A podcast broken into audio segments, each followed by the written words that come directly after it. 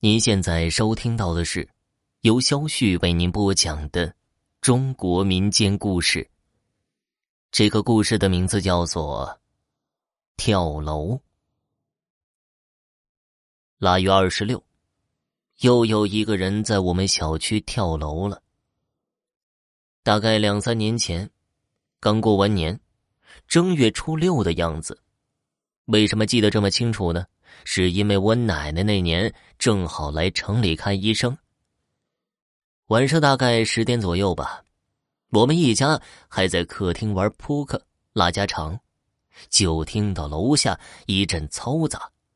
我爸妈从窗户往下看了一眼，就连忙拉上窗帘，不让我们去看。开始我也不清楚发生什么事儿。大概十点半的时候，救护车、警车都到了。我们家在三楼。楼下的哭声隐隐约约也能听到，就听到一个妈妈声嘶力竭的喊着：“救命啊！救命啊！救救他！快看看他呀！”当天晚上，救护车都没有拉他去医院，直接在楼下说没救了。第二天早上，我爸爸和我们说，那天凌晨家里人就找车把孩子拉走了。第二天白天还能看到血迹，想起来就害怕。我们这是新修的小区，那会儿刚搬进了两年不到吧。这件事儿引起了很多的关注。这栋楼里的业主说，那孩子是七楼家亲戚的娃，那天晚上正好要留宿，可能是家里人没有看好，还是怎么回事一不留神，孩子就自己走楼梯到十八层跳了楼。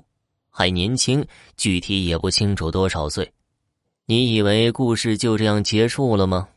去年的腊月二十六，又是快过年了，还是我们这一栋楼，不过是其他的单元又有人跳楼了。